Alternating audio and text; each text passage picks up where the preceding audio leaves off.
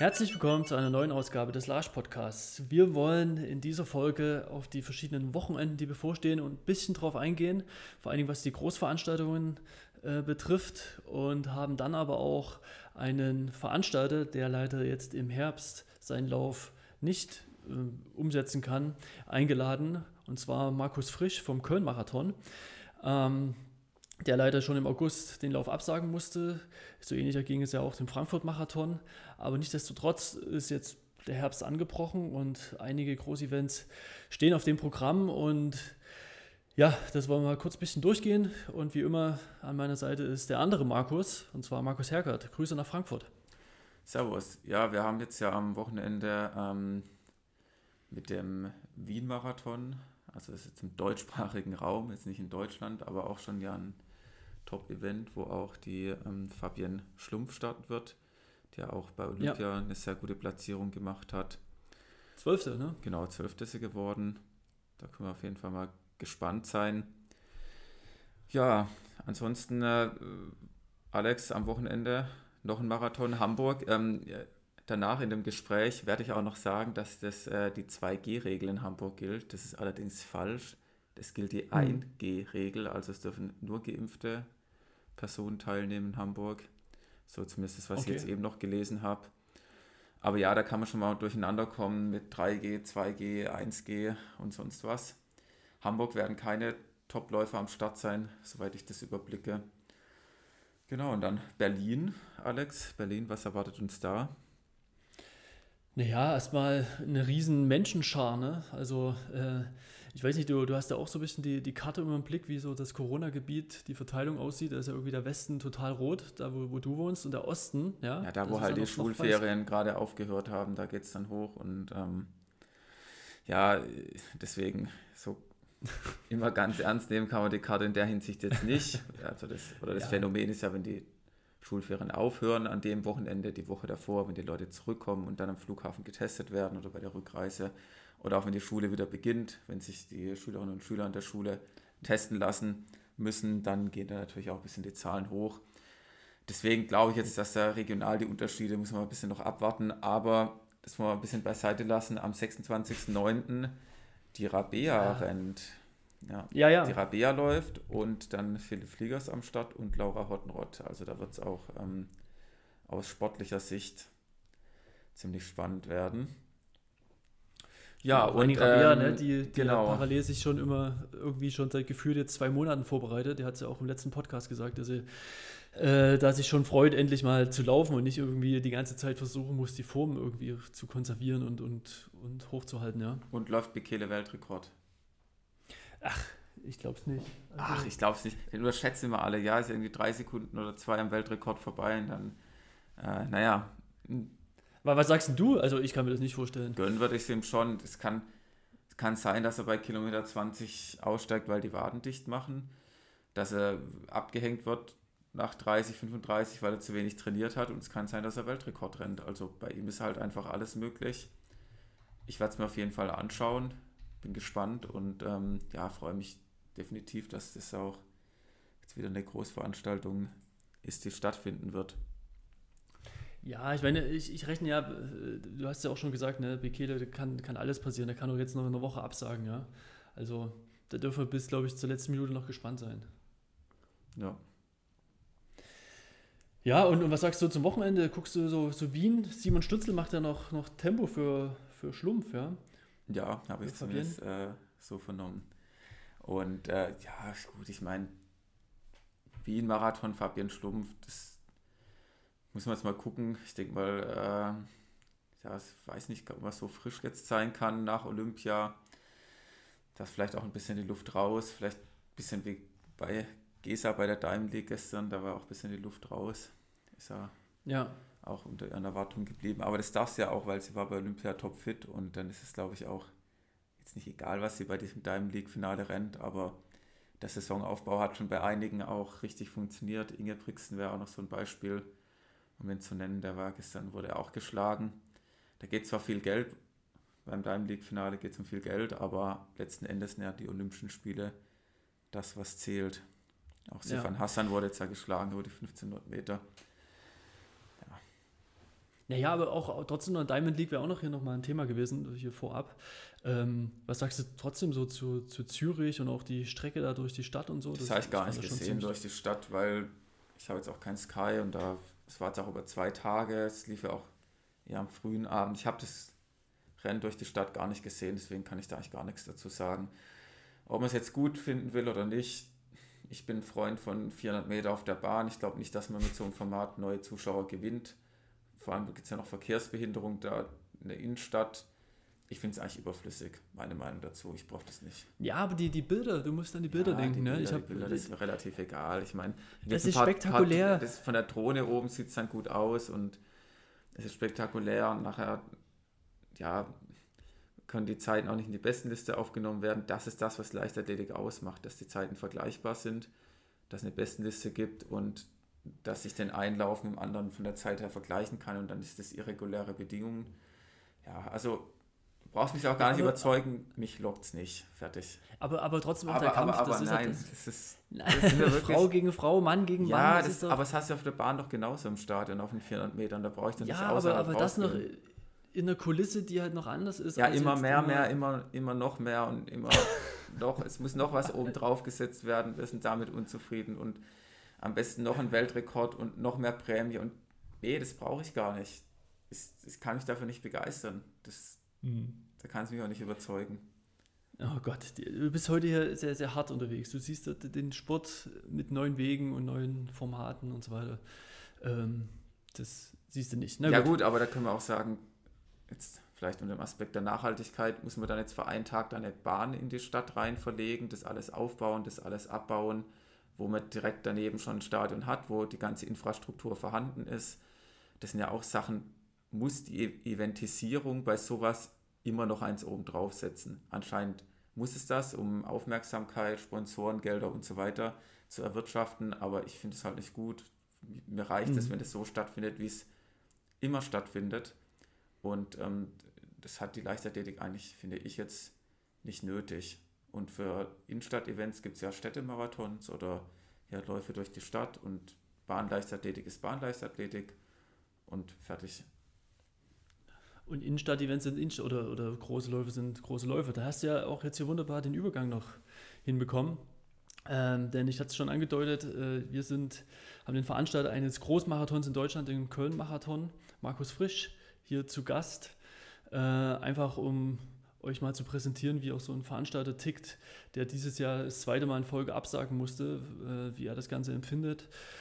Ja, äh, gibt es ja auch immer große Diskussionen auf Social Media und so weiter. Also ja, wie, wie jemand damit umgeht und, und solche Entscheidungen sind ja alles andere als leicht. Und ähm, das wollen wir euch mal gern, gern zeigen und präsentieren. Und ja, dann viel Spaß mit dem Interview. Und Interview, wie, wie sagt man denn? In einem Gespräch, ja? Einen kleinen Shot am Morgen, das gönne ich mir. Aber nicht so wie ihr denkt. Gemeint ist die Formel von Regulat Pro. Regulat Pro ist ein biologisch nachhaltiges und naturbasiertes Nahrungsergänzungsmittel. Mit Hilfe eines aufwendigen Verfahrens, der sogenannten Kaskadenfermentation, werden frische, sonnengreifte Früchte, Nüsse und Gemüse aus ökologischem Anbau bis auf Molekülebene aufgespalten. Das Nahrungsergänzungsmittel ist rein natürlich und frei von Gluten, Konservierungsstoffen, Laktose, Hefe, Süßstoffen, künstlichen Aromen und Histamin in flüssiger Form. Markus und ich nutzen selbst die Produkte von Regulat Pro Arthro und Regulat Pro Immune und sind seither mit weniger Wehwehchen durch die letzten Monate gekommen. Wenn ihr es selbst ausprobieren und euch überzeugen möchtet, nutzt gern den Rabattgutschein in Höhe von 20%. Diesen findet ihr in den Shownotes. Ja, wie schon angekündigt, haben wir jetzt Markus Frisch zugeschaltet. Ich grüße dich nach Köln. Ja, hallo. Wo immer ihr auch sitzt. ja, wir, wir, sind, wir sind in Leipzig und in Frankfurt verteilt, also bestens äh, in, in, im Bundesgebiet verteilt. Aber erstmal, wie, wie geht's dir? Wie, wie ist gerade die Gemütslage in Köln?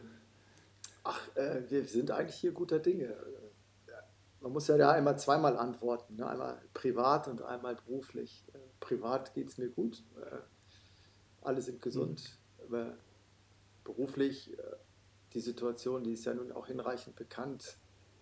Wir haben jetzt zwei Jahre lang keine Veranstaltung gemacht. Das ist natürlich nicht äh, befriedigend ne, für, für einen Veranstalter.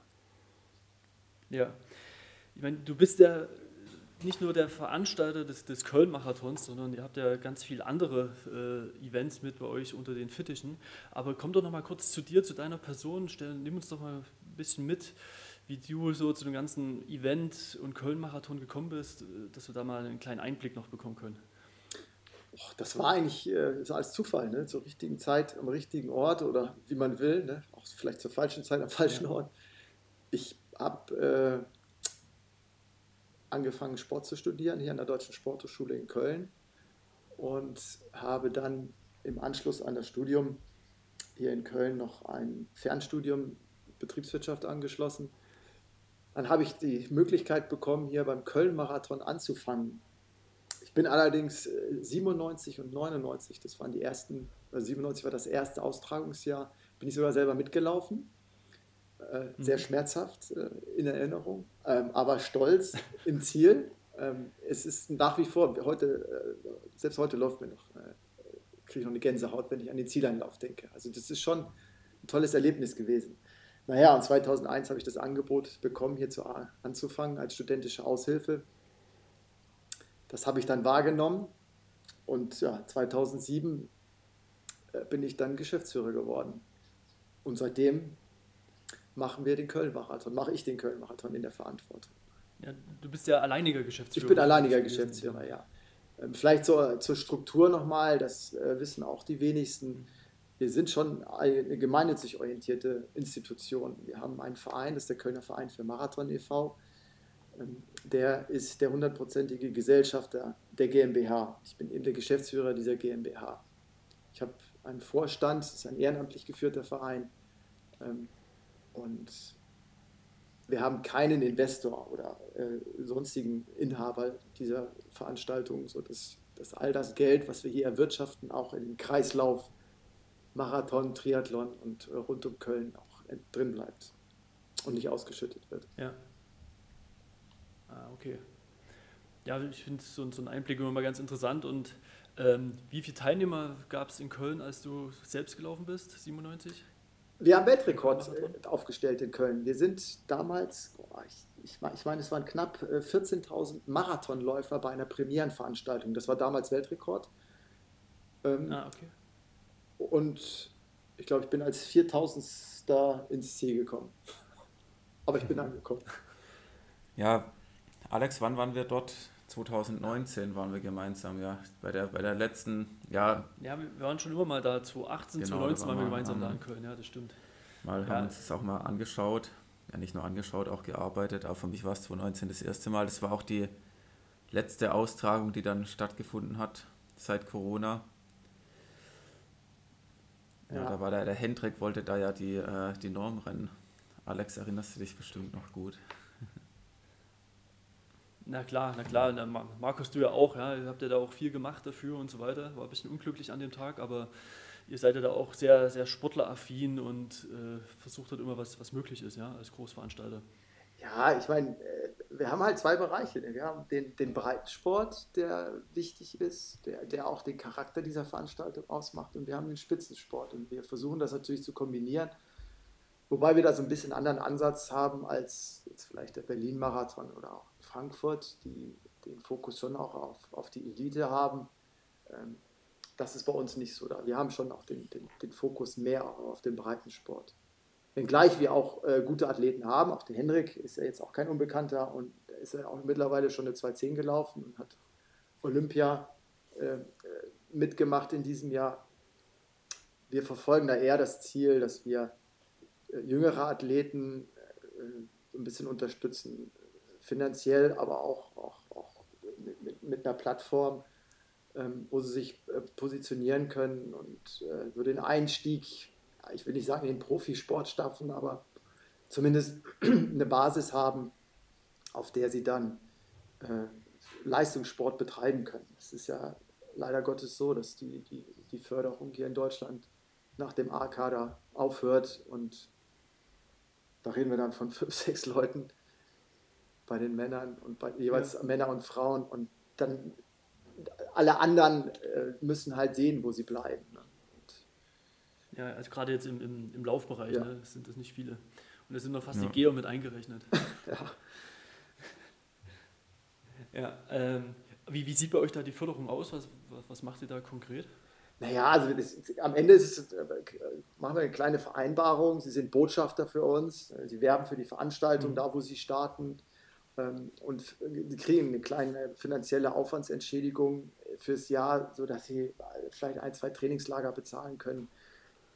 Ausrüstung, wenn sie denn keinen Ausrüster haben, ähm, Ausrüstung besorgen können.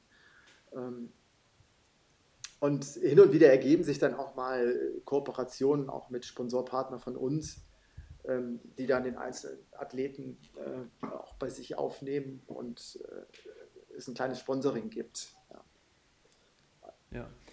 Weißt du von anderen Großveranstaltern, machen die was ähnliches, haben die ein ähnliches Programm oder ist es dann eher so, die bezahlen dann halt entsprechende Antrittsprämien und so weiter und so fort und da wird es darüber gemacht?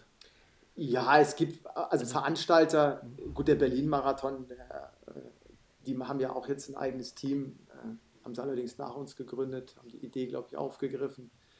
Ähm, in Regensburg äh, hat der Kurt Ring natürlich äh, ein entsprechendes Laufzentrum. Äh, das ist jetzt nicht am, am, Marathon ausgerichtet in Regensburg, aber äh, so wie wir es machen, kenne ich eigentlich keinen, keinen anderen Veranstalter. Zumindest nicht ja. in Deutschland.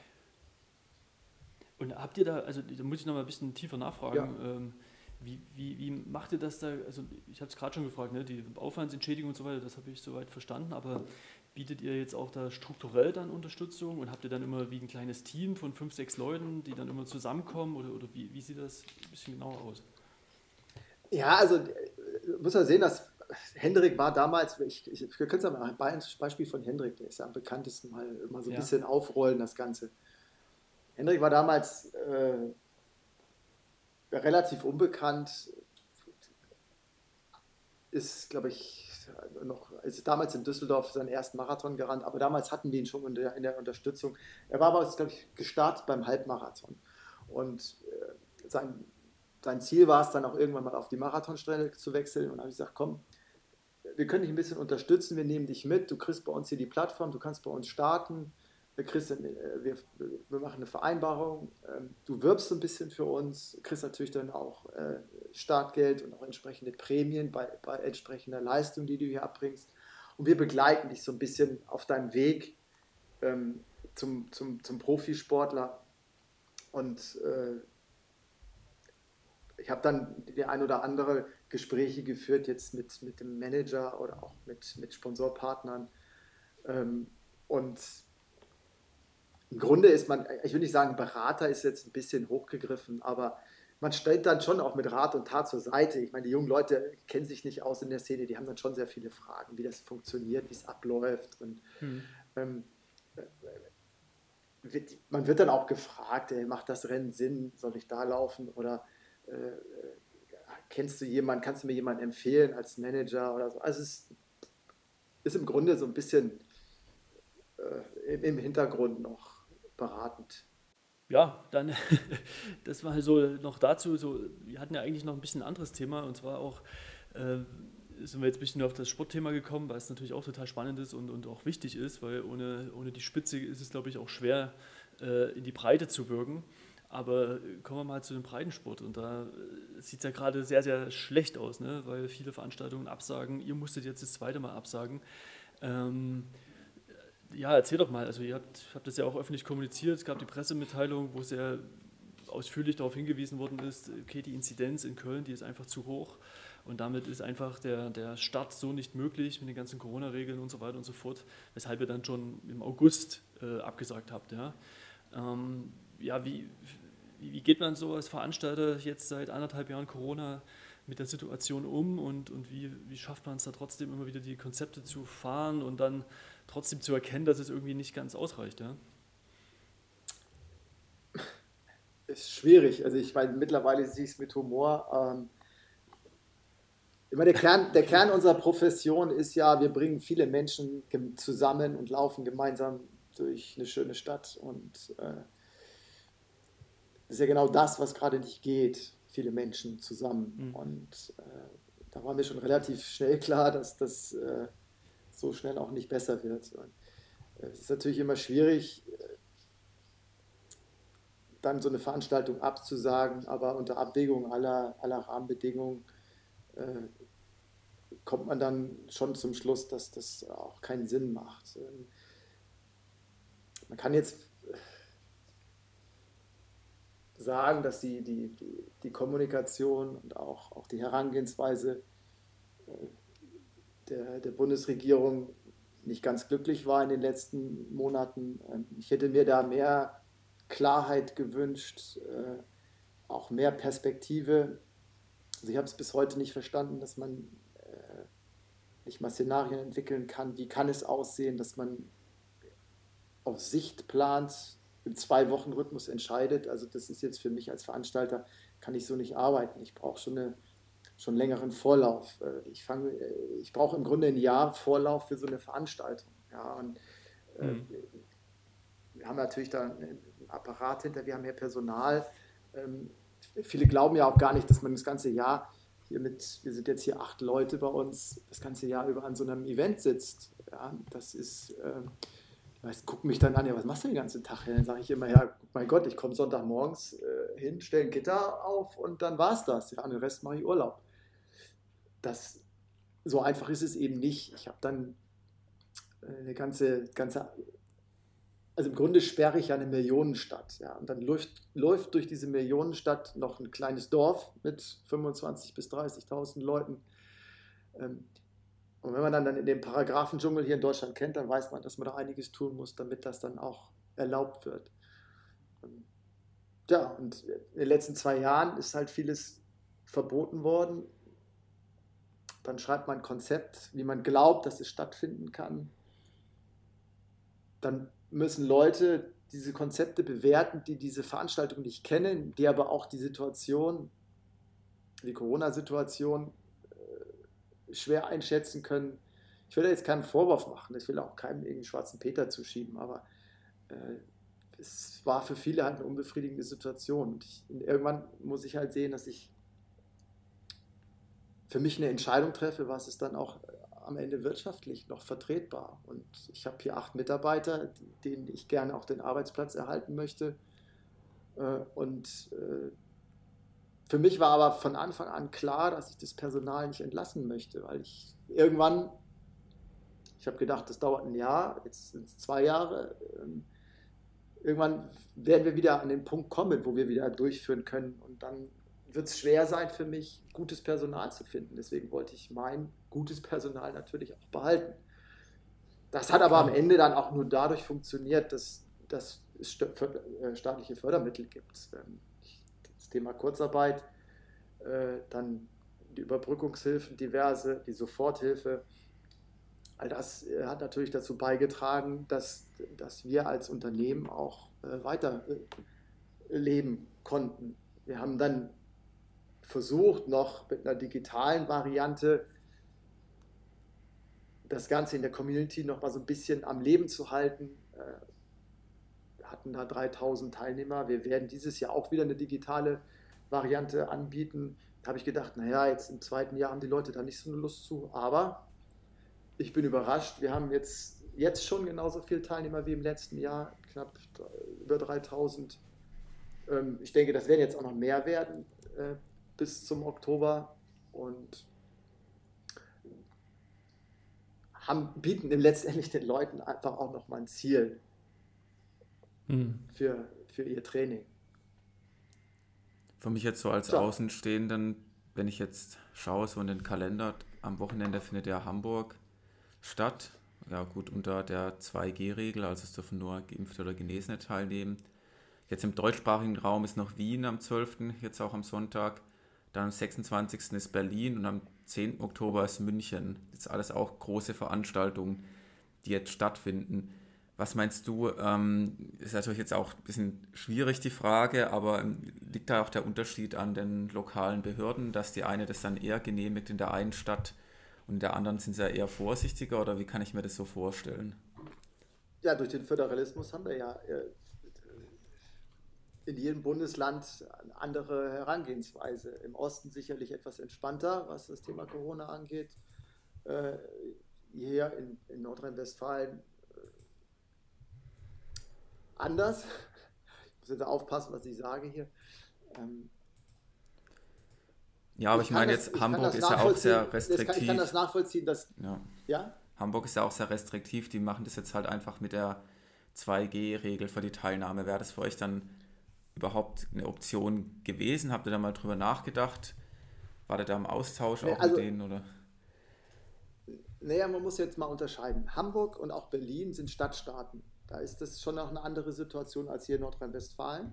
Ähm, mhm. Da hast du eine Landesregierung, ähm, die äh, zunächst mal musst du dich ja hier mit deiner Stadt arrangieren. So, die Stadt sagt aber hier in Köln ganz klar, ja, ich richte mich nach den Vorgaben des Landes.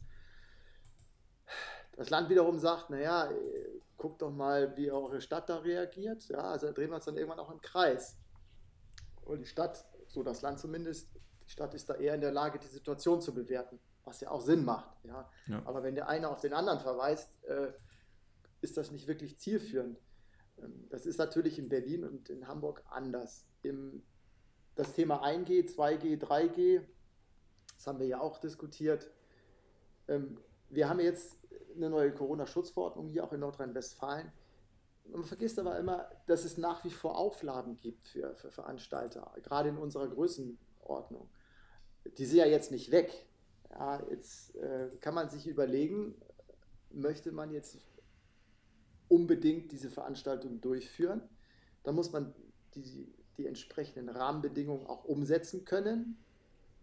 Das ist dann eine Frage, eine logistische Frage und in erster Linie auch eine finanzwirtschaftliche Frage, weil die Maßnahmen, die wir machen müssen, die kosten alle Geld. Es ist jetzt nicht so, dass das alles verfügbar ist, was man da dann braucht. Da angefangen von Kontrollpersonal äh, über äh, mehr, deutlich mehr Sperrmaterial, weil wir ja auch abgegrenzte Räume haben müssen ähm, und so weiter.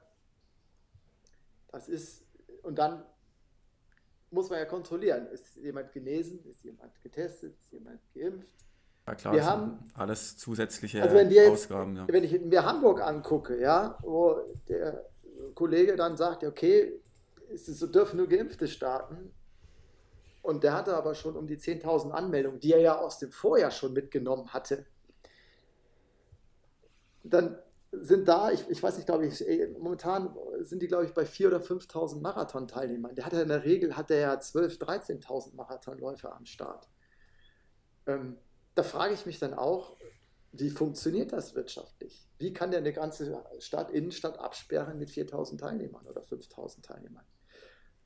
Hamburg der Hamburg-Marathon hat halt das Glück, dass die Stadt oder das Land, je nachdem, welche Perspektive man da jetzt wählt, äh, die Veranstaltung wirtschaftlich unterstützt und absichert. Das ist natürlich eine Luxussituation. Dann kann ich auch mit 4000 Teilnehmern stattfinden. Ja, also was ich damit sagen will, am Ende muss man das schon sehr differenziert betrachten. Die Rahmenbedingungen sind in vielen, in den meisten Städten unterschiedlich. Ja. Berlin ist beispielsweise Pilotprojekt gewesen, die sind jetzt mit dem Halbmarathon gestartet äh, im August. Ähm, ähm, die waren sehr eng äh, in Zusammenarbeit mit dem Berliner Senat. Das sind sicherlich nochmal andere Rahmenbedingungen. Und äh, ja, München, München kann ich jetzt nicht wirklich viel dazu zu sagen. Ähm, für uns, für mich war die Entscheidung im August klar, ich muss sie, und ich musste sie dann treffen, aufgrund der Tatsache, dass ich dann einfach auch deutlich äh, Kosten produziere. Auch, ich gehe auch in Vorleistung, in wirtschaftliche Vorleistung. Und das Ergebnis war dann schon klar, wir müssen im August entscheiden, damit wir, wenn abgesagt wird, was wir zu dem damaligen Zeitpunkt nicht wussten und auch nicht einschätzen könnten, wie entwickelte sich die Situation. Die Delta-Variante war gerade im Vormarsch, ist ja nach wie vor. Und die Situation ist ja, Corona ist ja auch noch nicht vorbei. Ähm, und dann war auch nicht klar, wenn wir denn stattfinden und das durchziehen, kommen denn die Leute überhaupt? Haben die Leute denn Interesse? Und wenn ich mir die Situation jetzt in Hamburg angucke, aber auch jetzt beim Berliner Halbmarathon, oder auch bei anderen Veranstaltungen. Ich bin hier in Köln jetzt, ähm, vor zwei Wochen habe ich selbst mitgemacht beim Halbmarathon. Da waren wir 500 Leute, da sind normal 3000 Leute. Das äh, ist also nicht so, dass die, den Veranstaltern die Bude eingerannt wird. Selbst nach zwei Jahren Abstinenz sind die Menschen doch nach wie vor sehr vorsichtig. Ne? Und ähm, das bekräftigt mich eigentlich auch noch in der, in der Absage, wenn ich die Situation jetzt sehe. Ja, das glaube ich auch. Also hier in, in Hessen ist auch so, die hessischen Meisterschaften über 10 Kilometer hätten jetzt stattfinden sollen in Bensheim. Das ist halt auch eher ein kleiner Lauf, wo ein paar hundert Leute mitmachen.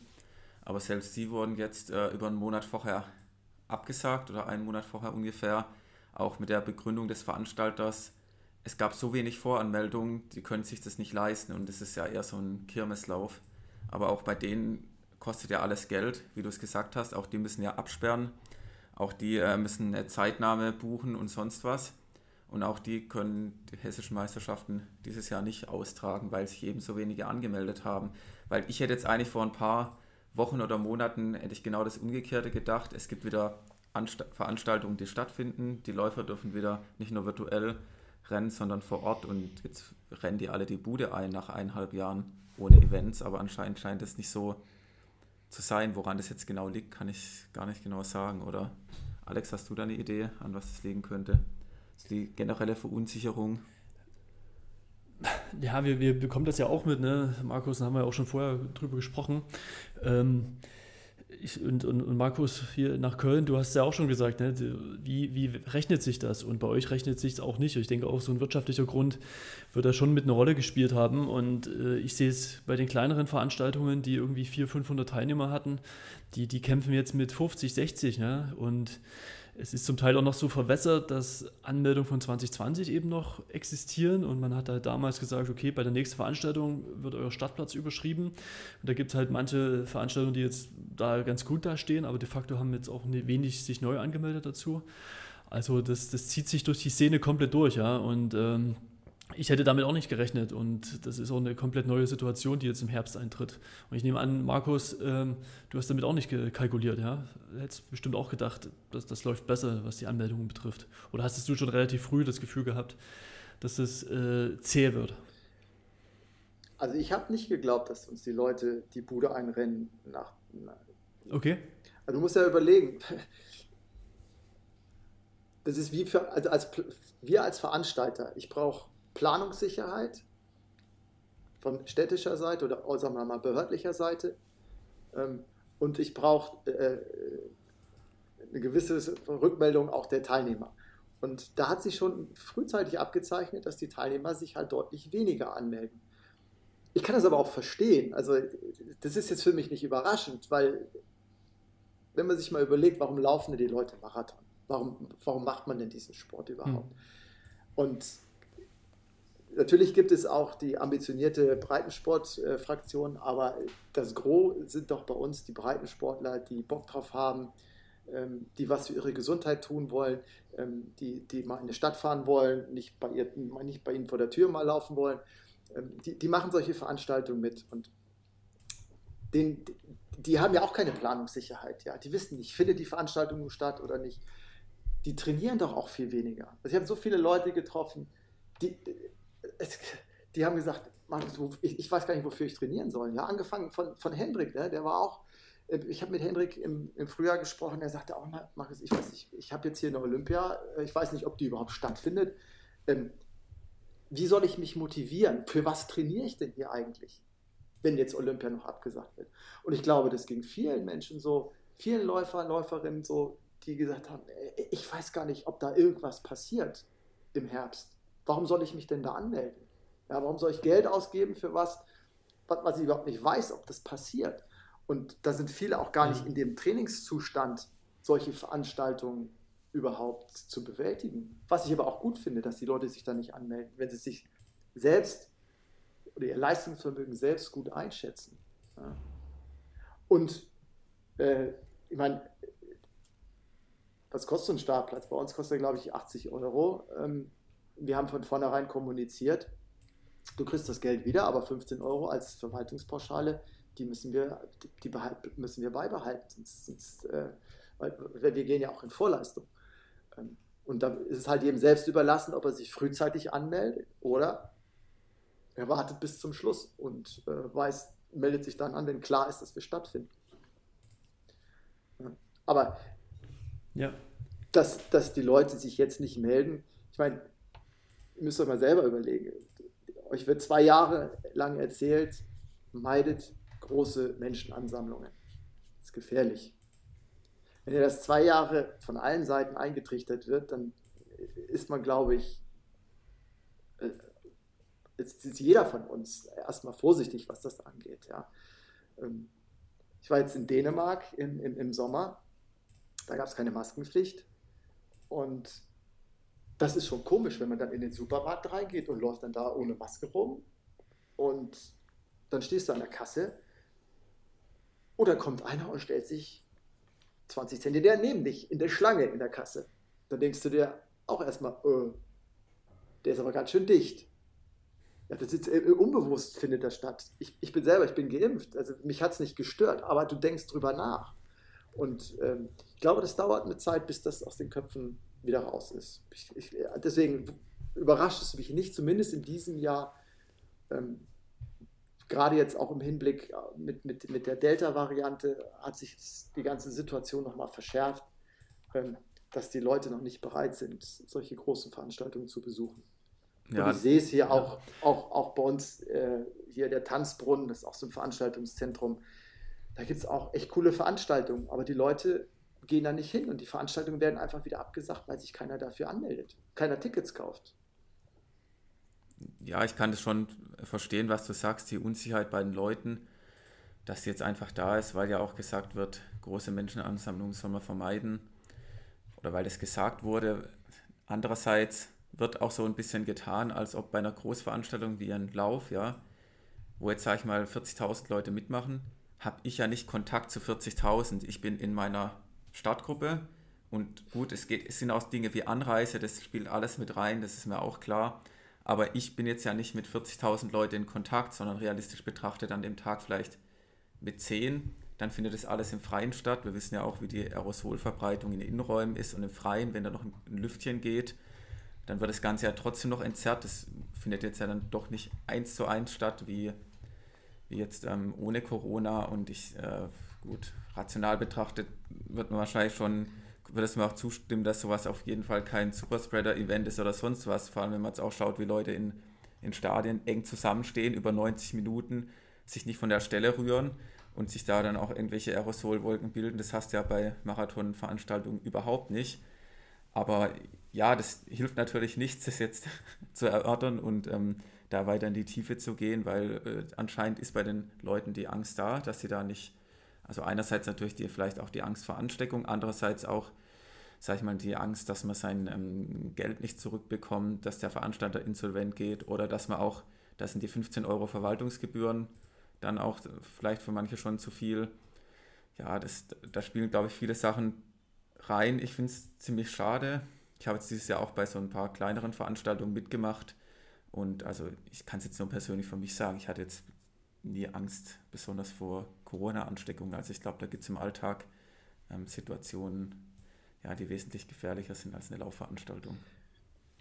Also, wenn man das mal so sagen darf, dieses ganze Thema Corona, ja, ich, ich, ich bin jetzt kein Leugner, bei weitem nicht, ich bin ja auch geimpft, ich, ich halte das für ein, das ist schon ein, eine Situation, die wir so bisher nicht gehabt haben. Ich finde nur der Umgang damit von der Politik und auch insbesondere von den Medien äh, nicht, nicht gut. Es ist einfach, äh, es wird Angst geschürt, die nicht sein muss. Also, oder sagen wir es mal andersrum. Es wird da nicht strategisch mit umgegangen mit dieser ganzen Situation. Ja, also wir wissen, okay, da ist ein Virus und wir müssen das irgendwie bekämpfen. Jetzt haben wir einen Impfstoff dagegen. Ähm, da erschließt sich mir nicht, warum wir jetzt noch keine 100% Impfquote hier in Deutschland haben. Also wir haben hier eine Situation, wo jedem klar ist, wenn du dich nicht impfst, kriegst du das. Ja? Für uns als Veranstalter ist diese Quote existenziell wichtig, weil nur wenn wir eine gewisse Immunität in der, in der Gesamtbevölkerung haben, dann dürfen wir auch wieder regulär stattfinden. Ja, deswegen, äh, kann ich, kann ich das nicht nachvollziehen, dass, dass, dass man sich dagegen wehrt. Ähm, das ist eine gesamtgesellschaftliche Aufgabe, sich hier impfen zu lassen. Und äh, wir hätten das Ding dann schon im August äh, zu den Akten legen können. Leider eiern wir jetzt noch ein bisschen weiter mit rum. Äh, Finde ich, also, und, und dann, dann auch diese gesamt, ganzen Maßnahmen, die Auflagen, die du kriegst, ja, das ist alles nicht verhältnismäßig. Ja. Also eine Demonstration darf stattfinden. Also ich sage mir, dem Virus ist es doch völlig egal, ob ich ein Demonstrationsrecht habe oder nicht. Ja. Also der Virus kommt oder er kommt nicht. So.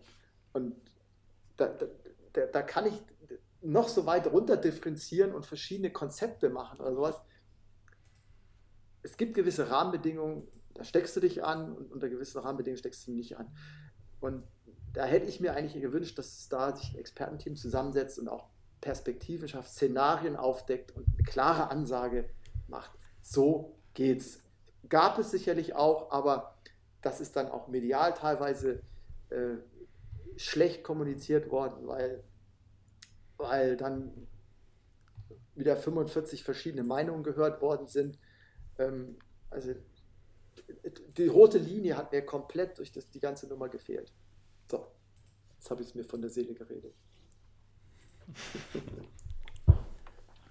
Ja, also ich weiß gar nicht, Markus, hast du eine Meinung? Ja gut, ich würde schon auch sagen, ja, ich denke auch, dass da viele Entscheidungen, die getroffen werden, jetzt nicht, die sind einfach nicht logisch, die hängen jetzt nicht ja, miteinander zusammen, wie ich schon das Beispiel, gut, das jetzt, wird jetzt oft genannt, aber es ist ja auch so bei Fußballspielen, die Zuschauer, die sind ja dann auch, ähm, manche haben da eine 2G-Regel, manche aber auch nur 3G. Und ähm, trotzdem stehen die ja da dicht an dicht. Man sieht es ja auf den Bildern, es war auch bei der Fußball-Europameisterschaft in München. Da werden ja auch die Corona-Regeln nicht eingehalten und der DFB bekommt nach jedem Spiel eine Verwarnung, dass sie beim nächsten Spiel bitte dafür sorgen müssen, dass sich nicht die Zuschauer auf einem Punkt sammeln, sondern auf ihren Plätzen bleiben. Aber es passiert ja dann nichts. Beim nächsten Spiel sieht es genauso wieder aus und beim nächsten auch. Und mm, das ist dann eigentlich schon viel zu groß, dass da wirklich dann am Ende durchgegriffen wird, dass die Regeln eingehalten werden. Aber wenn du jetzt halt nicht die politische Machtposition hast, ähm, wie Fußball oder wie der DFB, sondern du bist ein Laufveranstalter, dann äh, sieht es halt anders aus. Dann musst du natürlich die Regeln äh, penibel einhalten im Vorfeld wird es dann auch schon überprüft oder wird überhaupt nicht genehmigt. Ich kenne es jetzt ja auch ähm, von anderen Veranstaltungen, die jetzt überhaupt keine Genehmigung dann bekommen haben, weil natürlich auch die Leute im Gesundheitsamt, die dort arbeiten, Angst davor haben, einen Fehler zu machen, bevor dann die sagen, naja, wir genehmigen das und gehen, sage ich mal, ein minimales Risiko ein, dass sich dort Leute anstecken, sagen die im Zweifelsfall dann eher, nee, machen wir jetzt halt nicht, weil die ja dann auch Angst haben. Und ähm, irgendwie, da müsste jetzt es müsste auch wieder funktionieren. Wir haben jetzt auch ja, wir sehen ja auch, dass Leute weniger Sport machen. Also dass jetzt auch vor allem, ich rede jetzt auch von Veranstaltungen, die mit Kindern sind. Für Kinder ist es ja auch extrem wichtig, Motivation am Sport zu haben, bei Kinderläufen teilzunehmen oder Schwimmunterricht zu bekommen oder Vereinssport, dass der stattfindet für Kinder. Ist ja auch enorm wichtig. Ich meine, für, für Kinder und Jugendliche ist jetzt, ähm, was jetzt die gesundheitlichen Folgen betrifft, Corona nicht so entscheidend wie jetzt für Ältere, aber was für die natürlich sehr entscheidend ist, ist dann, dass die sich ähm, nicht mehr treffen dürfen mit ihren ja, Sportskameraden und dass die auch dann am Ende ähm, ja, mehr Zeit vorm Computer verbringen und eben nicht mit Sport. Ja, deswegen, ich glaube, da fehlt so ein bisschen das, das große Gesamtkonzept, wie der Markus auch schon gesagt hat. Und ja, ich kann den Unmut da durchaus voll nachvollziehen natürlich auch aus der Perspektive eines Sportlers, eines Läufers und Triathlets, wo ich ja auch gerne an Veranstaltungen teilnehme. Ja, also ich, ich, ich nur noch gerade. Äh, äh, Entschuldigung, Alex, wenn ich da jetzt zwischen. Ich, ich kann da Alex nur bei. Ja. Ich finde aber den Kindern, die, ich habe selber auch zwei Kinder, ja, was, was die zu erleiden hatten in dieser Zeit, angefangen davon, dass der Verein überhaupt nicht stattfinden durfte. Ja, da habe ich mir auch an den Kopf gefasst wie da die Regeln aufgestellt worden sind ähm, und wann, wann überhaupt geöffnet worden ist. Schulsport, ja, findet teilweise überhaupt nicht mehr statt. Und ich glaube, dass es die, die Kinder, abgesehen von der sozialen Komponente, im, der, der Sport, die, die, die motorische Entwicklung, die die Kinder eigentlich in, in ihrem Alter da durchmachen, da geht so viel verloren und wir werden das in, in, zukünftig schon auch sehen, dass wir so eine Corona-Generation haben. Ich denke, im Leistungssport wird sich das auswirken, ähm, dass, dass wir weniger äh, leistungsbereite Kinder oder Jugendliche haben. Ähm, die, der, der Sport ist, ist, ist, ist so wichtig für die Bewegung und meine, meine Frau ist Sportlehrerin auch. Die sagt, wie sollen die, die Leute oder die Kinder denn jemals schwimmen lernen, wenn sie es nicht jetzt lernen? Ja, wir haben, glaube ich, zwei Generationen jetzt, die kein, was heißt Generation oder Jahrgänge, würde ich jetzt mal sagen, die, die das Schwimmen nicht gelernt haben. Ja, ähm, ich habe jetzt eine Statistik gelesen, dass ich in Deutschland, glaube ich, 40 Prozent der Bevölkerung oder der, der, nee, der jüngeren Bevölkerung, die können sich nicht über Wasser halten, hat die DLRG jetzt, glaube ich, mal veröffentlicht. Ja. All das sind Dinge, wo ich sage, ey, Sport, Bewegung ist so wichtig, ähm, auch, auch auf, als, einfach als gesundheitliche Basis. Ja. Ein gesunder sportlicher Körper ist einfach auch leistungsfähiger als ein Träger das ist nun mal Fakt. Und äh, deswegen ich, ganz traurig, wie, wie gerade mit den Kindern oder mit den Möglichkeiten, die die Kinder eigentlich gehabt hätten, umgegangen worden, sind, äh, worden ist. Das ist. Man hätte da viel, viel mehr zulassen müssen. Zumal es die Kinder ja nun wirklich nicht betrifft.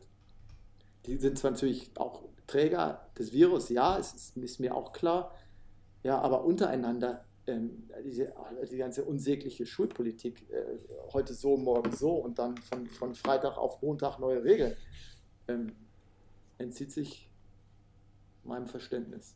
Ja, gebe ich dir auch recht. Also das ist natürlich auch ein Punkt, ähm, den ich ja auch mit dem Sport gemeint habe, dass es dann eben die Bewegung fehlt und da gibt es jetzt auch Studien dazu, was dann, äh, wo Bewegungsmangel dann auch hinführt. Das sind auch körperliche Erkrankungen, die dadurch hervorgerufen werden. Und ähm, ja, das ist einfach, glaube ich, insgesamt muss man den Sport schon ernster nehmen. Für viele ist halt so, ja, die Leute machen Sport, die, ähm, das ist ein Hobby, ja, und ähm, wenn sie halt, man muss jetzt halt mal auf das Hobby verzichten. Das sage ich auch am Anfang, je nachdem wie die Situation ist, ja, man muss auch im Sport auf ein paar Sachen verzichten. Vor allem würde ich jetzt mal sagen, was passiven Sportkonsum betrifft, wie ähm, bei Sportveranstaltungen zuschauen.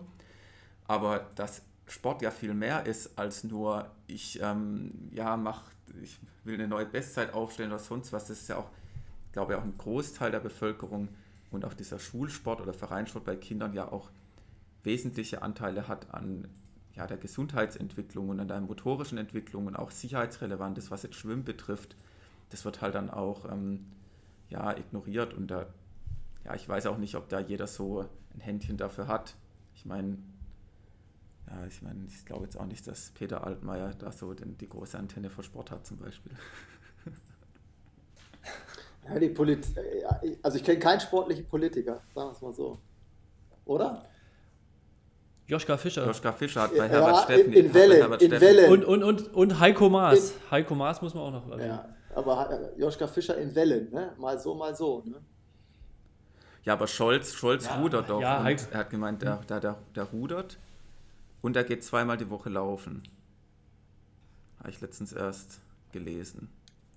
Ja, aber ich, äh, also am Ende äh, muss man einfach sagen, der Sport in Deutschland hat, ich sage, der aktive Sport hat nicht die Lobby, die er eigentlich bräuchte und auch nicht das Ansehen ähm, und, und die Wertschätzung, die er eigentlich verdient. So würde ich das mal sagen. Ja. Und wenn ich, äh. Es wird immer sehr schnell vermengt, ja, Fußball-Bundesliga. Also. Der Profisport, gerade Fußball-Bundesliga, ist für mich Entertainment. Das hat mit Gesundheit nichts mehr zu tun. Die leben in ihrer Parallelwelt, die sind ja auch teilweise schon äh, weit entfernt von der Realität. Ähm, was das, was wir machen, ja, wir, wir sind veranstaltet, die Leute müssen sich bei uns aktiv bewegen. Ja. Im Stadion sitzt du, trinkst du deinen Kölsch und isst eine Bratwurst. Ja, das, äh, bei uns äh, trainierst du ein Jahr für die Veranstaltung und, äh, im, im, Zweifel ja, und, und, bereitest dich vor, hast einen gesunden Lebenswandel. Darum geht es doch. Ähm, einen gesunden Körper. Und das, das wird leider völlig außer Acht gelassen. Ja, es ist ja auch so, ich meine, natürlich hilft ähm, jetzt Sport nicht per se gegen ähm, Corona, ja, es gibt ja viele, die meinen, ja, wenn ich, ähm, ich habe so ein tolles Immunsystem, ich kann mich nicht anstecken, da wissen wir, dass das nicht funktioniert. Aber was wir wissen, dass zum Beispiel ja auch Übergewicht ähm, sehr schlecht ist, also wenn man jetzt einen, einen, hohen BMI hat oder stark übergewichtig ist, ist die Wahrscheinlichkeit, schwer an Corona zu erkranken, deutlich höher. Und das ist ja auch so eine Sache, die hängt dann ja schon indirekt mit Sport zusammen, weil wenn du ein BMI ja. von 35 hast, dann bist du höchstwahrscheinlich kein Marathonläufer. Wenn du damit einen Marathon schaffst, Hut ab. Also ähm, ja, da gibt es vielleicht ein oder zwei, die das, äh, die das schaffen, aber ansonsten sind das halt die meisten, die dann Sport treiben, die sich Ziele setzen. Wie du sagst, die machen ja auch einen, einen Lebenswandel so ein bisschen durch. Also als ich ja. mit Sport angefangen habe, so mit 16, davor war ich auch wirklich unsportlich. Ich hatte in, in, im Zeugnis meistens in Sport eine 4 und äh, beim Cooper-Test, beim 12-Minuten-Lauf, habe ich halt keinen Fünfer Schnitt geschafft. Irgendwie musste Gehpausen machen und da habe ich mit Laufen angefangen und da habe ich dann auch gleich so meine Ernährung umgestellt, habe viel mehr auf meinen Körper geachtet, habe den auch neu kennengelernt und das ist schon ein richtiger Prozess gewesen und seitdem lebe ich auch viel, viel gesünder. Und das ist schon eine Sache, die ja eigentlich, die wir als erstrebenswert ansehen, dass man sich da nicht so gehen lässt und dass einem dann alles egal ist. Und seitdem bin ich auch weniger krank. Und ja, das sind einfach so Sachen, die man dann, man muss halt die Gesamtzusammenhänge ein bisschen besser verstehen oder muss die ein bisschen mit einbeziehen in die Betrachtung der gesamten Lage. Wusste ich gar nicht, Markus, dass du, dass du so unsportlich ja, doch, ich habe ich hab ein bisschen Tischtennis, Tischtennis halt gespielt, so aber wirklich einmal die Woche halt ins Training gegangen. Und ähm, ja, dann habe ich mit, mit Laufen angefangen. Dann gleich halt von heute auf morgen bin ich fünf, sechs Mal die Woche. Also habe völlig ignoriert dieses ähm, Beginn erst wenig und sonst was. Und ähm, habe mir dann ein Ziel gesetzt, 10 Kilometer Lauf bei uns im Dorf. Und dort wollte ich unter 40 Minuten laufen. Und da, ja, schon und da bin ich 39, ja. 59 gelaufen. Boah, Respekt, das ist aber schon stramm. Und das war ähm, nach einem halben Jahr Training. Das war, ich meine, war dann das erste Ziel und das fand ich dann mega geil, also dort zu laufen. Ich glaube, ich war es in dem Lauf, in dem gleichen Jahr oder im Jahr davor, ist auch Sebastian Kindle gelaufen bei uns in, in Schweigern beim Tritt im Heuchelberg. Da ist er auch mal mitgelaufen. Das war für mich auf jeden Fall auch eine mega Motivation. Und ja, das war so der Beginn. Und was ich eigentlich damit sagen will, da hat sich dann halt vieles geändert auch. Das, wie man über Essen dann nachdenkt ja. und über Gesundheit. Und deswegen glaube ich auch, dass, dass es mit mehr einbezogen werden sollte. Ich glaube, das ist jetzt auch hier so ein, so ein wichtiger Punkt, ne? dass halt so eine Veranstaltung eine ganz große Strahlkraft auch in dies, das Verhalten der Leute hat. Ja?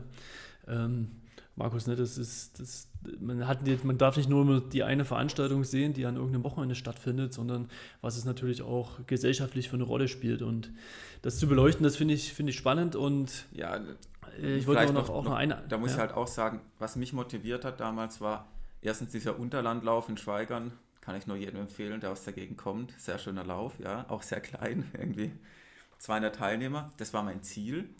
Und ähm, dann haben ja auch welche dazu geraten, hey, wenn du das richtig machen willst, Leichtathletik laufen, gehen in einen Verein. Und dann bin ich auch zur TSG Heilbronn gegangen und wurde da auch gleich äh, sehr herzlich empfangen und mir wurden Tipps gegeben. Ich war dann regelmäßig im Training und ich sage mal, das hat mich wahrscheinlich beim Laufen nur gehalten bis jetzt, dass ich dann halt auch durch diese Vereinsarbeit, dass das dann mich weiter motiviert hat und dass ich dann Tipps bekommen habe, Trainer und diese ganze Sache und ähm, Trainingspartner. Und ich glaube halt auch das, wenn das jetzt einfach, wenn ich mir vorstelle, ich wäre jetzt in dem Alter gewesen und ich hätte eben nicht an dem Lauf teilnehmen können, ich hätte nicht zur TSG Heilbronn gehen können ins Training, ich, ich, dann hätte ich es wahrscheinlich sein lassen oder hätte nach ein paar Wochen aufgegeben. Ja, ich glaube schon, dass das extrem wichtig ist. Absolut. Ich, ich weiß jetzt, es ist natürlich auch schwer zu sagen, was jetzt das anderthalb Jahre Pandemie mit sich bringen. Ähm, ich habe auch zwei Kinder. Ähm, klar haben die Bock auf Sport und die jetzt, wo es wieder losgeht, definitiv. Äh, aber Markus, wie, wie, hast du das gemacht? Hast du dein eigenes kleines Fitnessprogramm für die Kinder überlegt eigentlich? Ja, schwierig, die, die Kinder zu motivieren, wenn, wenn sie keinen Bock haben. Ne? Aber ja, ja. ich muss da toi toi toi, meine beiden sind da. Meine Tochter, die ist jetzt elf, die hat so einen Drang, sich zu bewegen, ähm, die äh, kriegst du da auch nicht irgendwo hingesetzt. Äh, die rennt den ganzen Tag in der Gegend rum. Mein Sohn ist da ein bisschen bequemer, der spielt gerne Computer, daddelt da auch, aber das muss ich ihm jetzt auch hoch anrechnen. Der ist 14 jetzt, voll pubertär. Der, ähm, ja, der hat jetzt, äh, spielt, macht jede Woche, jeden Tag in der Woche Sport. Ne? Er hat dreimal Fußball, viermal Fußball, dann hat er noch zweimal mhm. Basketball. Ähm, also bewegen tut er sich dann schon. Ja, zwischendurch war es mal ein Kampf, äh, aber äh, also ihm ist es jetzt mittlerweile aber auch selber wichtig. Und äh, da muss man dann auch nicht als, als Elternteil dann dahinterher rennen. Und so soll es ja eigentlich sein. Die, die Kinder sollen ja intrinsisch motiviert sein und nicht, dass der, der Papa da mit dem Rohrstock hintersteht und sagt, hey, beweg dich. Das ja. ist ja nicht das Ziel. Ja, ja, es ist bei mir auch ähnlich. Also die haben da jetzt auch nicht so ähm, die große Bewegungsdrang, aber ähm, ich glaube, was, aber das ist wieder ein anderes Thema, so ein bisschen Instagram und so, das ist auch schon interessant, ne? wenn, die da, wenn die irgendwie eine Fitnessübung sehen oder sowas, das, das motiviert natürlich auch. Aber natürlich auch, wenn die Eltern irgendwo dran teilnehmen ja, und sagen, ich bin jetzt wieder dort und dort gelaufen, ähm, auch wenn sie jetzt nicht so das Superinteresse haben, aber allein zu sagen, ich mache Sport und ich gehe jetzt wieder rauslaufen oder ich habe das und das Ziel, das färbt schon ab, ja, das darf man nicht, nicht verkennen. Ja, ähm, was, was ich hier noch im Zettel stehen habe, ist, das ganze Virtuelle, ne? du hast es schon angerissen, ähm, was irgendwie als Ersatz dort relativ schnell in die Szene ja, sich, sich eingenistet hat, was, was Neues. Ähm, wie, wie siehst du das, das ganze Format? Siehst du das auch als ja, Großveranstalter, davon gibt es ja in Deutschland nicht so, so viele, die 20, mehr als 20.000 Teilnehmer äh, bei einer Veranstaltung haben. Siehst du da Potenzial auch darüber hinaus, das zu nutzen und irgendwie zu integrieren, in Motivation schaffen beim Training und so weiter? Ja, äh, Laufen ist und bleibt analog. Da kannst du drehen und wenden, wie du willst. Und äh, der Event hm. ist der Event, das ist das Erlebnis, was du hast. Das ist die, die Wertschätzung der Zuschauer an der Strecke, das kannst du digital nicht darstellen. Es ist, ich war jetzt eingeladen auf so einem Workshop Digitalisierung äh, in, bei Unternehmen, da bin ich da auch gefragt worden. Also am Ende ähm, ist es schön, Digitalisierung hilft uns sicherlich in der Organisation, macht vielleicht die einen oder anderen Abläufe effizienter. Den Event wird es dir nie ersetzen können. Die, die, das Live vor Ort, das ist, äh, die, deswegen gehen die Leute auch ins Fußballstadion, weil es einfach viel geiler ist, da mittendrin zu sein. Ähm, ich meine, wenn so ein digitaler Event, das ist, für mich ist es Überbrückung, ja, das ist jetzt in der Notsituation okay. Vielleicht mhm. bleibt, wird es, werden wir es auch, wenn wir hybride Veranstaltungen anbieten in den, in den nächsten Jahren, aber das Erlebnis Köln-Marathon an der Strecke mit den Zuschauern, der Zieleinlauf am Dom, das, das musst du gemacht haben. Das ist, kannst du nicht in Bildern und auch nicht in Podcasts, in äh, Videos oder YouTube-Channels oder auf Instagram darstellen. Das ist einfach das Erleben. Und da bin ich auch ganz froh drüber, dass das so ist und das wird auch immer so bleiben. Und, äh, meine, die Leute, die Leute, die, die, die, Menschen trainieren für so ein Event das ganze Jahr über im dunklen Wald äh, bei Wind und Wetter und laufen da alleine rum, vielleicht läuft auch mal eine Laufgruppe. Aber an dem Tag, an dem Wettkampftag, das, die, die, die ganze Atmosphäre, die, die Vorbereitung, die, die Aufregung, die Nervosität, dann stehst du am Startblock und dann geht es endlich los und dann rennst du mit der Masse voll euphorisch, in der Regel viel zu schnell los. Ähm, das, das, dann kommst du in Domnähe, dann siehst du den Dom und du läufst dann, weißt, okay, da ist jetzt mein Ziel, da laufe ich jetzt gleich ins Ziel und ich habe es geschafft. Das ist einfach so ein cooles Erlebnis, das musst du einfach erlebt haben und das tust du nicht, wenn du irgendwo virtuell dein Ding abreißt im Wald auf der Piste, auf der Bahn, wo auch immer. Das kannst du nicht ersetzen. Ja, ich, ich glaube, dass da einen Unterschied gibt. Ne? Die Großveranstaltungen, die leben natürlich von dem, was du gerade beschreibst. Ja? Aber gerade in dem, dort, wo, wo Sport ja entsteht, ne? in den kleinen Vereinen, die irgendwie eine Herbstlaufveranstaltung mit 300 Leuten und halt irgendwie noch 100 Bratwürste verkaufen und dann schon den halben Etat des Jahres erwirtschaftet haben, jetzt übertrieben gesagt. Ähm, wie, wie, wie, siehst du dort in, in, in dem Bereich? Das ist genau Sport das Gleiche. Ja? Ich, ich habe so viele 5 Kilometer, okay. 10 Kilometer Läufe gemacht. Ich habe jetzt hier an der Sporthochschule bin ich den Halbmarathon. Ich bin nur 7 Kilometer gelaufen, ja, gebe ich zu. Ja. Aber es war einfach, es war schön. Ja, man kennt die Leute da, dann da trifft man sich, da quatscht man ein bisschen und da, da steht, da hast du aber auch noch eine soziale Komponente, ja. Aber auch da stehst du am Start, bist aufgeregt. Bin ich jetzt richtig trainiert? Wie schnell laufe ich? Kriege meinen Schnitt hin, den ich geplant habe? Da, da, das ist das Gleiche. Ja? Also, so, so, das, der Wettkampf als solcher, finde ich, ist einfach unersetzlich. Hm. Ja, und jetzt, wie kriegt man aber auch wieder die Leute dazu, dass sie das auch noch machen? Weil offen, oder denkst du das, also wirst du das nur auf diese Zurückhaltung schieben wegen der ganzen Corona-Geschichte, dass die Leute so jetzt einfach vorsichtig geworden sind? Oder hat sich da generell was irgendwie geändert, was, was Wettkampfsport betrifft? über die Jahre hat sich nicht, nicht viel geändert, glaube ich. Ich glaube, am Anfang wurde ja immer gesagt, Corona ist eine Chance. Alles ändert sich nachhaltiger Homeoffice und alles andere. Und wenn man jetzt mal rausguckt, wir haben jetzt genauso viele Staus wie vorher, äh, genauso Leute, viele Leute fahren Autos. Äh, ich habe jetzt gelesen, die Kapazität des Kölner Flughafens liegt wieder bei 80 Prozent des Vorkrisenniveaus, wird das ja immer schön, so schön äh, beschrieben. Hier geht es ja auch immer nur um Wachstum, höher, weiter, schneller. Ähm, ja, ja. Ich, ich persönlich glaube nicht, dass sich viel ändern wird, dass die es eine Zeit braucht, bis man sich wieder daran gewöhnt, aber wenn du dann mal wieder ohne Maske einkaufen warst, äh, gewöhnt man sich da auch schnell wieder dran. Und der Mensch ist, ist ganz gut im Vergessen. Und ich glaube, dass wir in den nächsten Jahren, ähm, vielleicht dauert es noch, noch ein Jahr oder zwei Jahre, aber dann wieder auch auf, auch auf die Teilnehmerzahl kommen, weil es eben auch eine Veranstaltung ist, also es ist einfach eine coole Veranstaltung. Sie polarisiert nicht wie beim Fußball. Sie, sie, ist, sie ist ein Ziel für dich. Sie, sie treibt dich dazu an, dich zu bewegen, für dich persönlich was Gutes zu tun. Und äh,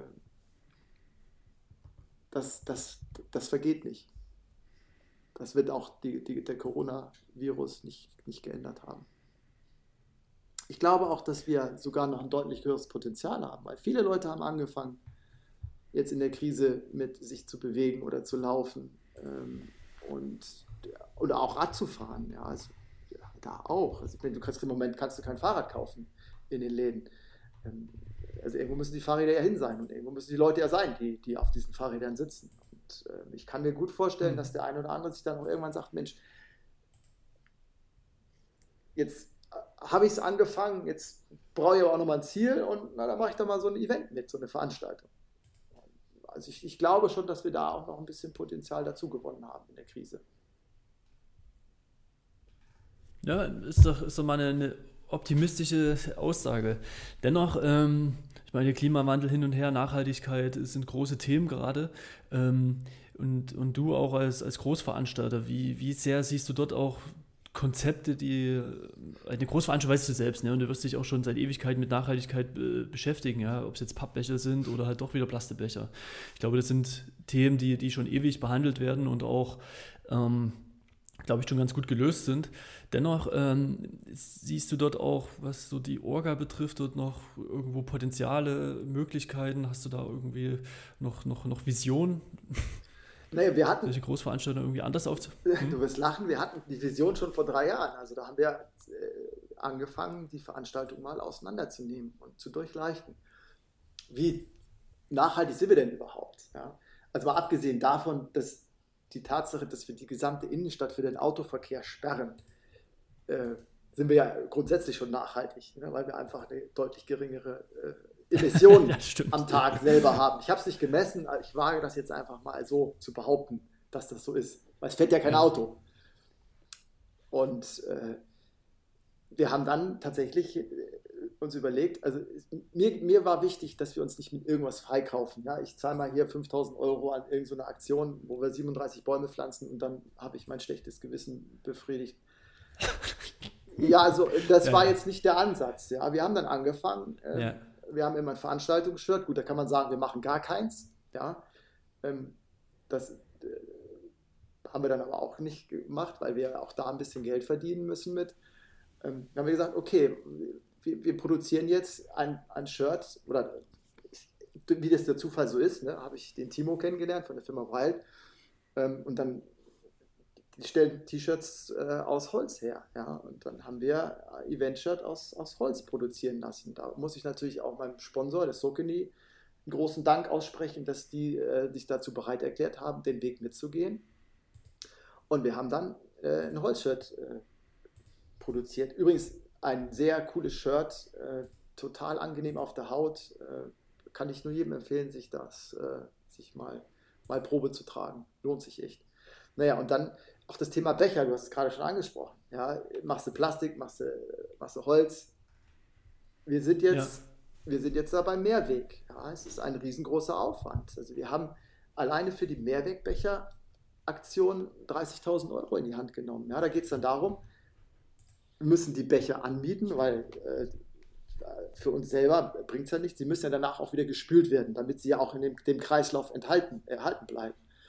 Ähm, dann äh, brauchen wir Fangbecher, äh, äh, äh, Fangnetze, damit wir die Becher auch wieder einsammeln, weil jeder Becher, der Verlust geht, kostet uns auch wieder Geld. Ja? Also haben wir an allen Verpflegungsstellen Fangnetze äh, aufgestellt, die wir selber produziert und entwickelt haben ähm, wir haben dann zusätzlich Personal dahingestellt, die auch dann die Becher einsammeln wollten. Das haben wir an, an vier, fünf Verpflegungsstationen getestet 2019.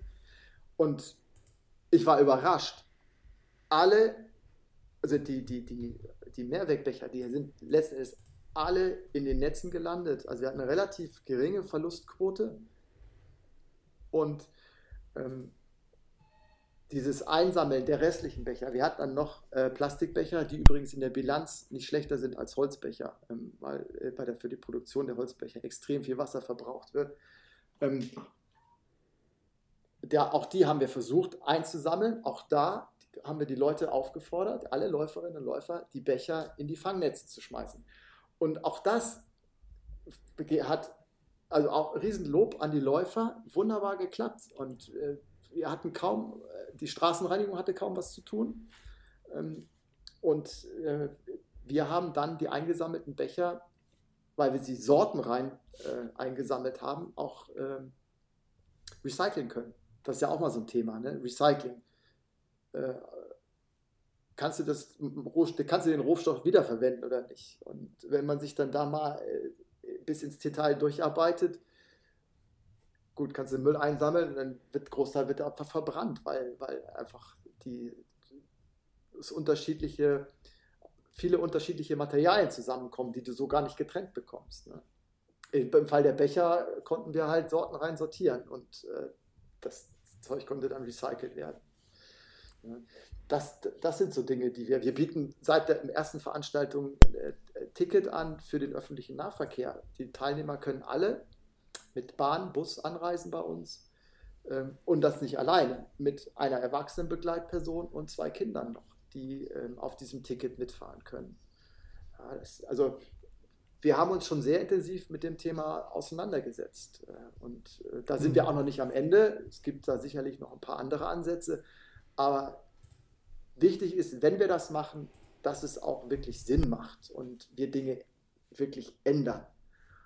Ähm, wir haben mit unserem Sponsor Rewe, ist ja auch allen bekannt, äh, eine Vereinbarung, da lag auch Rewe sehr viel dran, dass wir saisonale Produkte einsetzen in der Verpflegung und vor allen Dingen auch regionale Produkte. Und das ist äh, sicherlich auch nicht unbedingt einfach für, für, für einen großen Konzern äh, wie die Rewe Group. Ähm, aber auch das kriegen wir hin. Ähm, also zusammen mit den Partnern ist wirklich vieles möglich, wenn man sich dann einfach mal traut das Thema Medaille. Also wir, haben, wir haben eine Holzmedaille pro, äh, produziert. ähm, die wir seitdem auch machen, auch für die virtuelle Veranstaltung wird es wieder eine Holzmedaille geben. Was hatte ich da für Diskussionen? Ach, Holz, äh, keine Wertigkeit, sieht doch blöd aus, ist doch kacke. Und dann hatten sie alle, am Ende hatten sie die Medaille in der Hand. Da habe ich dann nochmal sehr viel positive äh, Feedback bekommen, was, was die Medaille angeht. Ja. Und man muss sich das dann aber auch einfach mal trauen und äh, dann das Ding auch einfach mal durchziehen. Ja. Es gibt, du kannst es dich allen recht machen. Das ist so im Leben. Wenn du eine Umfrage machst, hast du immer was, egal wie wir sie machen, das ist erstaunlich, kommt aber im Großteil hin also wenn du nicht gerade polarisierende Themen hast, ne, aber du hast immer ein Drittel ist für die Sache, ein Drittel ist dagegen und einem Drittel ist es egal. Und diese Egalgruppe kannst du dann ja, die 30 Prozent kannst du dann immer so zuordnen, wie du es gerade brauchst. Schön. Ne? ja. Aber ich, ich, ich finde, ein Drittel ist schon recht viel, ne? weil du merkst ja auch so den, die Diskussion auf Facebook und so weiter, weil dann bist du halt auch schnell immer, immer sehr schnell angreifbar, ja. Und das ist auch hart. ja, aber, aber auch diese, diese ganze Social Media Nummer. Man hat immer äh, Panik vor so einem Shitstorm, äh, Facebook. Also wenn du dir Facebook mal äh, zu Gemüte führst, manchmal muss man Dinge auch einfach aushalten. Und vieles regelt sich, also wenn ich die Erfahrung mache bei uns im Chat auch selber. Und äh, wenn du von der Sache überzeugt bist, dann äh, kann man dazu auch stehen. Und wir sind am Ende nach wie vor eine freiwillige Veranstaltung. Wir zwingen keinen bei uns zu laufen, das kann jeder tun. Oder kann es sein lassen. Ja, aber wenn er denn bei uns laufen möchte, dann bieten wir den entsprechenden Rahmen. Und wir sind, glaube ich, der Meinung, dass wir einen ganz guten Rahmen bieten. Ähm, und wenn es dann die Holzmedaille ist, dann muss man das auch akzeptieren. Ja, aber ich bin gerade schon recht, recht beeindruckt, was so für Maßnahmen sind, auch so was, was die Verpflegungsstellen betrifft, mit dem erinnert mich so ein bisschen an Triathlon, ja, aber äh, bisher habe ich das auch noch gar nicht gehört bei so einer Massenveranstaltung, wo halt wirklich dann pro Minute, ich weiß nicht mal, 500 Leute irgendwie durchrennen an so einem Verpflegungsposten oder vielleicht in den Stoßzeiten 1000, ich weiß nicht, das sind vielleicht besser die Zeiten, dass das dann funktioniert über diese Fangnetze und so weiter. Das finde ich, find ich cool, ja. Ja, das war für uns auch Neuland. Wir haben es einfach mal ausprobiert. Und ähm, es ist immer eine Frage der Kommunikation auch mit den Teilnehmern. Aber ich, ich, ich war wirklich sehr positiv überrascht. Alle Beteiligten, auch die AWB, unsere, unsere Saubermännchen hier in Köln, die äh, waren selber überrascht, dass das so gut funktioniert. Ja, also das letzte war ja das Ausprobieren, ja. Also das ist, glaube ich, auch der, der, den Mut, den man haben muss. Und ähm, ich meine, du hast ja das, das Glück, das dann auch äh, durchsetzen zu können und dass dann auch dein, dein Team auf jeden Fall dort mitmacht, ja, was, was, was sehr positiv ist und ähnlich denkt. Ich glaube, darum geht es, ja. Und deswegen hast du es auch zu Beginn ja recht deutlich gesagt, dass du die Leute erhalten willst, ja, ja wenn, wenn du das den, den Aderlass hast und dann geht es halt wirklich an die Substanz, ja. Ehe du neue Leute eingelernt hast, die dich kennen, die, die, die Richtungen kennen und so weiter und so fort, das, das wird dann echt hart, ne? Und ja, da kann man nur hoffen, dass das dann nächstes Jahr wieder besser wird. Ähm, was ich noch ganz spannend fand, ihr habt euch ja auch in den letzten zwei, drei Jahren noch ganz schön entwickelt. Ihr habt den Triathlon noch übernommen und ihr habt auch die Radsportveranstaltung. Ja? Also ihr habt jetzt seit nicht nur im Laufen Großveranstalter, sondern auch äh, im Rad- und, und im Triathlonsport. Ähm, ist das einfach euer Portfolio oder, oder, deine Vision von Portfolio, die du als Veranstalter einfach bedienen willst? Und ich meine, du bist selbst Sportmensch und hast Sport studiert und so weiter. Da pocht das Lau äh, als Ausdauertyp nicht nur fürs Laufen, sondern es gibt natürlich auch coole andere Bewegungsformen, ja. Naja, noch sind wir kein Großveranstalter im Triathlon-Sport und Radsport. Wir haben okay, 2020 wollten wir, 2021 wollten wir, wir durften ja nicht. Ähm. Ja. Ja, okay, gut. Aber ihr habt, habt das erstmal so, ihr habt das äh, seit 2019 damit übernommen und. Ja, also das ähm, war, äh, natürlich machst du dir darüber Gedanken, ne, es war jetzt nicht wirklich geplant zunächst mal. Ähm, das Thema Radsport, ähm, das hat äh, der liebe Arthur ja jetzt über, über 40 Jahre lang betreut. Ähm, das, das, mit dem war ich schon länger mal im Gespräch, aber es hat sich dann jetzt irgendwann auch ergeben. Genauso wie der Triathlon, das, äh, der ist dann ja mal abgesagt worden 2019. und äh, hat die, die, über die Stadt kam dann die Anfrage, ob wir da nicht Interesse daran haben, das zu machen ähm, als Veranstalter. Mhm. Und äh, da habe ich gesagt, ja, wenn, wenn wir so gestalten dürfen, wie wir wollen, dann machen wir das gerne. Ähm, zumal ich ja auch schon Triathlon gemacht habe, äh, bis zur Mitteldistanz. Wusste ich ja auch, was auf mich zukommt. Kenne ich ja so eine Veranstaltung. Ähm, und ich habe auch rund um Köln, also Radrennen bin ich auch schon selber mitgefahren. Also das war jetzt, also ich finde einfach, solche Veranstaltungen gehören in eine Stadt wie Köln. Und ähm, wenn wir jetzt ja als Local, Local Player das, das auch umsetzen können ähm, und man die, die, ganzen Verbindungen hat äh, und Synergien sich daraus ergeben, dann liegt das ja auf der Hand, das zu machen. Ja. Wir haben mit rund um Köln, das ist ja, das ist ja schon keine Sportveranstaltung mehr, das ist ja Kulturgut. Veranstaltung ist Hund. Religion, ne? Das ist ja 105 Jahre altes Rennen. Ja, das, das ist ja. Äh, sowas, also in meinen Augen muss sowas weiterleben und, ähm, und auch der Triathlon. Ja, haben, interessant ist, wir hatten ja 2020 die, die erste Veranstaltung geplant.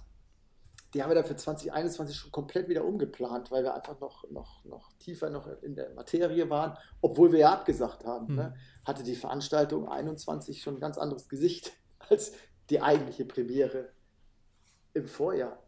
Ne, so entwickeln sich die Sachen dann über die Zeit. Und ähm, ich, ich, ich lebe für den Sport, ich habe das studiert, das ist mein Hobby, ich habe das Glück, dass ich das als Beruf machen darf und äh, mir macht es auch einfach Spaß, äh, äh, solche Veranstaltungen äh, zu machen. Und es ist für mich auch eher Hobby als Arbeit. das sage ich auch immer, aber das, das, Verständnis in der Familie ist immer ein bisschen schwer, aber gut. Ähm, das ist nochmal ein anderes Thema, aber ich, ich kann mich, ich glaube, also ich, ich glaube, dass du dich da auch die Hinentwicklung, ne, 20 Jahre jetzt den Marathon zu begleiten, gut, seit 14 Jahren hast du gesagt, 2007 äh, Marathon und jetzt dann nochmal das Portfolio so zu erweitern, ich glaube, das, das ist schon cool, oder? Also das äh, rundet das Ganze schon sehr, sehr schön ab. Ja, ja es, also es ist meine neue Herausforderung. Jetzt kann man ja platt sagen, wir sind jetzt 24 äh, Jahre mit Marathon im Kreis gelaufen, jetzt können wir mal was anderes. Ähm, ich glaube aber, dass, das, dass, dass, dass die Veranstaltungen sich gegenseitig befruchten. Ja? Also der, der, der Radsportler ist anders als der Läufer und der Triathlet ja. ist ja nochmal anders. Ja? Das, das ist, ähm, ich, das finde ich, ist eine Horizonterweiterung ähm, äh, für alle Seiten und man kann da nur von profitieren, wenn man die anderen Veranstaltungen mal mitmacht ähm, äh, und, und auch andere Perspektiven mal kennenlernt. Also ich, also mir, mir macht es unheimlich Spaß und ich freue mich auch drauf. Und ich, ich bin auch heiß drauf, dass wir endlich mal das Radrennen machen dürfen und endlich mal auch den Triathlon umsetzen können. Und dass wir zeigen können, dass wir das auch hinkriegen. Mhm. Das ist doch schon ein ganz gutes Schlusswort, ja. Also ich habe mich da ja auch schon immer gefreut, wenn ihr da die, ich kriege immer den Newsletter von euch und so weiter, die anderen Veranstaltungen also das, das sieht schon immer, immer sehr cool aus und ähm, ist auch so recht einzigartig ne, in dieser Größe. Gut, Hannover, ne, also Eichels Events, die haben ja auch noch ein relativ breites Portfolio, ja. aber sonst ist das jetzt eher nicht so typisch, ja. Also gerade was, was Radsport und, und ja. Triathlon betrifft. SCC macht unglaublich viel, klar. Ja, die wollen ja jetzt auch eine Radveranstaltung ja. wieder machen. Ah, okay. Ja, da müssen wir nochmal nachhören. Ja, Markus, äh, Frankfurt Markus. hast, hast, du noch, äh, noch eine Frage an den Köln Markus? Nö, also ich bin jetzt auf jeden Fall, ja, die Einblicke haben jetzt schon ziemlich geholfen, die Situation jetzt mehr zu verstehen, auch jetzt die Unterschiede zwischen den einzelnen Marathonveranstaltungen, weil wenn man es ansonsten so liest, ist es ja meistens, ja, warum findet der eine Marathon statt und der andere nicht? Ich glaube, da haben wir jetzt heute einige Einblicke bekommen, um das besser nachzuvollziehen. Und ja, da kann ich, denke ich mal, schon auf jeden Fall davon was mitnehmen. Ja, das war so auch, auch ein bisschen das Ziel, ne, zu, mal, mal mit einem Großveranstalter zu sprechen, wie die Situation ist, ja. Und ja, es ist halt so, wie es ist. Und du hast ja selbst gesagt, ne, du, äh, man muss es auch ein bisschen sportlich sehen und äh, gucken, dass man, dass man irgendwie über Wasser bleibt, ja. Das ist halt gerade die, die Situation. Und, und trotzdem habt ihr ja noch zu tun mit jetzt den virtuellen Geschichten und so weiter, ja. ja.